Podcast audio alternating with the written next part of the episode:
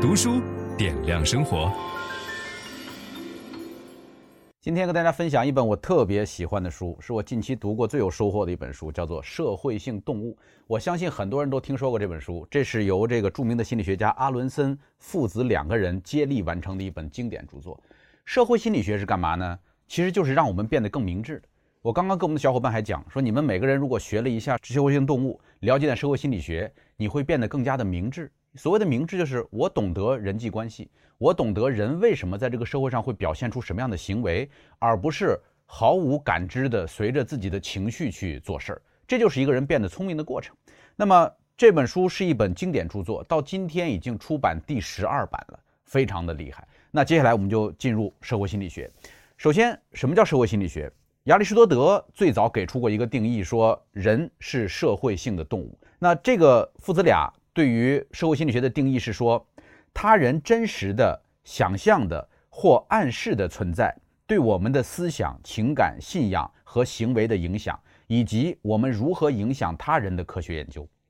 听起来有点拗口，实际上就是，你如果是一个单个的人，可能不存在社会心理学；但是如果你跟别人生活在同一个社会上，你做事情要考虑别人的反应，你要考虑别人怎么看你，别人怎么想，或者类似的情况之下，别人曾经做过什么样的事情，你的行为就会产生不一样的东西，而你的行为也会影响到他人。这个就是社会心理学所研究的范畴。那么，首先要知道的就是社会认知。呃，你到欧洲去旅行哈，你会发现好的导游哈，他会告诉你说，你看这种宽阔的街道，这是文艺复兴以后的街道。那怎么判断哪个街道是中世纪的街道呢？就是假如这个街道只有这个能走过一个人这个宽度的小巷，那个基本上是中世纪的时候留下来的街道。哎，我就不明白，我就说为什么？他说因为中世纪的时候，人们就是喜欢生活在这种闭塞的空间里边，就一个小道这么走进去，然后走这个路回家，你一定要小心，因为楼上随时会倒下来粪便浇在你身上。中世纪的人上厕所没有家里的那个咱们今天的马桶啊、管道这样的东西，他就是用一个便盆儿，然后从。呃，从这楼上哗就倒到地上，所以满大街臭烘烘的，经常会有人被这个中招。但是你得知道，古希腊、古罗马的时候，人类其实就已经发明了家庭的管道，就是古希腊、古罗马的很多建筑里边是有类似于马桶这样的构造的，你是可以把这个粪便排泄到地下去的。那为什么到了中世纪的时候反而退化了，变成这个马桶对吧？便便盆儿，然后从窗口倒出去呢？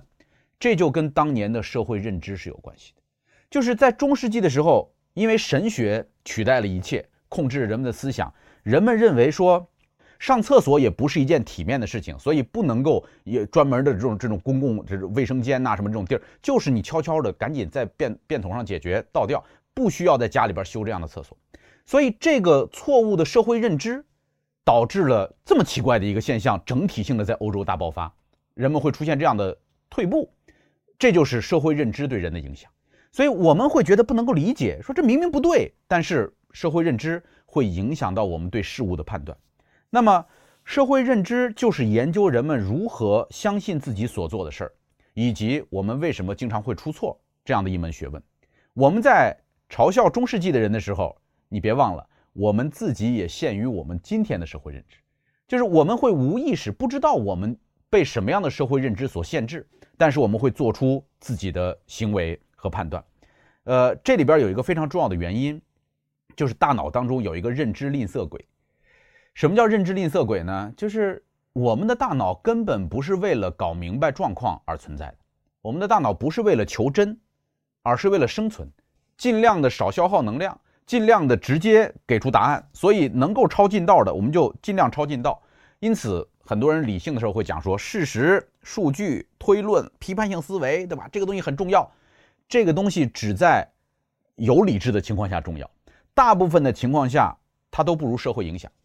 就是你究竟买了一个什么样的汽车，可能根本不是来自于你严谨的研究，而是来自于有一次你特别羡慕你们家邻居开了一个那样的汽车，就是这样。所以社会影响对我们的大脑的影响会更大。这叫认知吝啬鬼所导致的，所以在这儿要提醒大家，不要对自己的理性过度自信。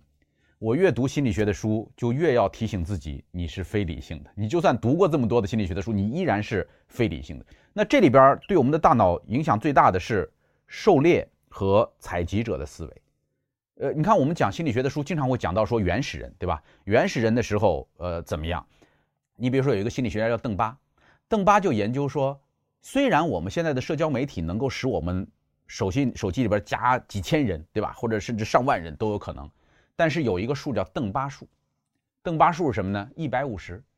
就是你能够跟他人产生双向连接的人数，基本上不会超过一百五十个人。呃，我有一次还真的挺认真的回去数了一下，我看看有多少人跟我会保持这种经常的联系，咋咋咋数一百来人。就虽然我手机里有五千个多个联系人，但是能够保持双向连接的一百五十个人，这个数就叫做邓巴数。为什么？原始社会的时候，一个部落超过一百五十个人的时候，就变得不稳定，就开始需要分化。所以你能够都认识的，见了面都能打招呼的，也就是一百五十个人左右，两三百人以上，你就开始有不认识的人了啊。所以为什么村子里的社会结构相对稳定呢？因为村子小，对吧？当这个村子变得很大，像白鹿原一样变得越来越大的时候，分家，开始分家，开始有新的这个族长诞生啊，分群，这就是这个邓巴数，这都是来自于原始社会给我们的大脑所带来的影响。那么接下来就要揭示大家的很多偏见了哈。叫大脑的固有偏见，第一个偏见呢，就是双重标准。呃，我们经常在网上骂人说这人双标，千万别这么骂，每个人都是双标，人跟人人都是双标的。就是我们对于自己的身上所发生的事情和在别人身上所发生的事情，我们天然的会给出一个不同的解释。我们在后面会讲到解释的这个理由为什么会不一样，所以这是一个典型的偏见。第二个叫证实偏见，证实偏见就是。你在比如说你要去见一个人，在见人之前，有一个大哥跟你讲说，这人呐特别好，哇，这人很有经验，你跟他多学习学习，他很棒，对吧？当他给你输入这样一个概念以后，你再去见这个人的时候，你会觉得哇，这人真是厉害啊！你看他不跟我说话，城府很深呐，对吧？你你在干嘛呢？你在验证前面的那个偏见，就是如果有人告诉你说，哎，那人很自私啊，那人特别特别冷，对吧？就是高傲，你特别讨厌。然后你去见他，发现他不跟你说话，你会觉得说这人真是自私。所以证实偏见会导致我们很多错误的结论发生，因为人的大脑有一个问题在于证实比证伪容易。就是我告诉你说你今天出门要倒霉，这么一句话告诉你了。呃，如果你遇到了一个没倒霉的事儿，你要拿过来反证说，你看我今天没倒霉，挺好的。你的大脑不喜欢这样想，这样难，这样耗能高。但是你今天说要倒霉，结果一出门就遇到红灯，倒霉，对吧？然后走两步轮胎扎了，倒霉，对吧？然后走到办公室发现忘带门卡了，哎呀，倒霉。就可能这些事情在以前你觉得今天很顺的时候也发生过，你没在乎。但是当他被人灌输给你说你要小心哦，你要出现这样的状况的时候，他就会产生证实偏见。你看，所以我们的大脑太容易受影响。分享知识是一种美德。当我们每一个人都在不断地分享知识给这个社会的时候，我们这个社会将会变得越来越好。所以，如果您喜欢这本书的内容，把它分享到您的朋友圈当中，或者给到您指定的某一个人都可以。您关心谁，就把知识分享给他。谢谢。本音档是由樊登读书小草远志提供。解锁本书精华解读全集，请搜寻 triple w 打 d u s h u 点 com 打 t w。